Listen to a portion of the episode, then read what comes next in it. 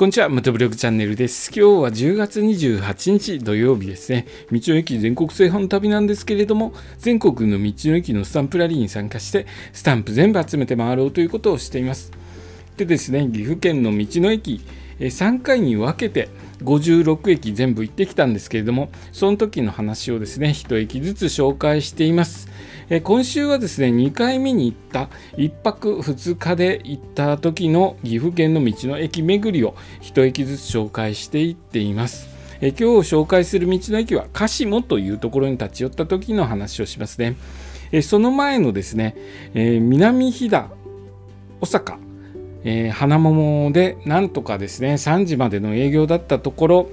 え、12時過ぎぐらいに到着してスタンプなんとか2回目にして押すことができて、え、その後ですね、え僕宿泊場所を決めてなかったのでどこに宿泊しようかなと、えテント泊なんですけれどもどこにテント張ろうかなといろいろ考えた挙句、えーとキャンプし慣れている長野県の方に出てですね宿泊をしようと決めました。で長野県に抜けるルート沿いにある、えー、岐阜県の道の駅のスタンプを集めていきながら長野県に出るという形ですね、えー、それで走っていったところ鹿下というところにたどり着きました。鹿下はですね岐阜県中津川市に位置する道の駅です、まあ、あの中津川まで来てしまうともう長野県あすぐ出れますので、えー、ゆっくりと長野県のキャンプ場でゆっくりできるかなという、え、計算でここの道の駅にたどり着きました。でですねここえっと施設小さかったですね。だいぶ小さな施設でした。でスタンプをしてですねちょっと休憩をしたんですけれども僕ですね、その日まだお昼食べてなかったので、どこかでお昼食べたいなと思って、えー、様子を伺ってたんですけれども、ここのカシモはちょっと、えー施設が施設が小さいというよりも、え食べるところもあるんですけれども、えもう少し先に行ってからゆっくりと食べようかなということで、えここでは食べずにですね先の道の駅へと行ったわけなんですけれども、えここの道の駅はですね飛騨牛のコロッケやメンチカツそして鹿島のトマトのバーガーなど地元の美味しい料理が楽しめたそうです。僕もうちょっと先で食べようと思っていたので料理の方は全然見なかったんですけれどもここはですねあの何て言ったらいいのかな？えっ、ー、とどこか、どこかの道の駅に似てたな。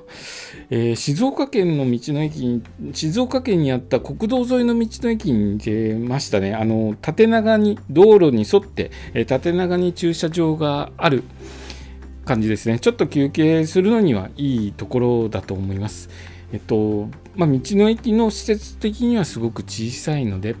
えーとですね、大きな道の駅の施設と比べるとですねちょっと物足りない感じもするんですけれども、えー、あの疲れてドライブで疲れて立ち寄ってトイレ寄って少し車でゆっくりしようかなっていうぐらいの、えー、規模の道の駅です、えー、そんな感じでですね鹿下に立ち寄って次の道の駅へと向かったわけなんですけれどもその話はですねまた明日から1つずつさせていただきますね。割と道の駅56駅もあるので1駅ずつ毎日紹介していても2ヶ月ぐらいかかってしまいますね、えー、そそんな感じでゆっくりと、えー、道の駅の方を紹介介していきますのでよろしくお願いします。それとですね僕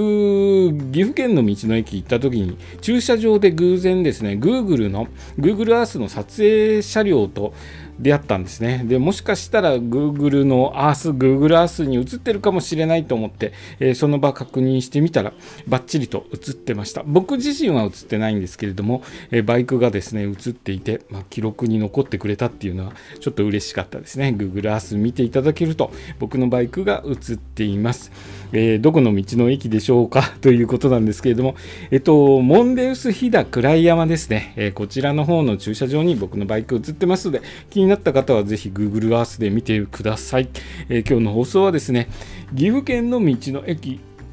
鹿島、鹿島に行った時の話をさせていただきました。今日の放送もお聴きいただきありがとうございました。それではまた明日。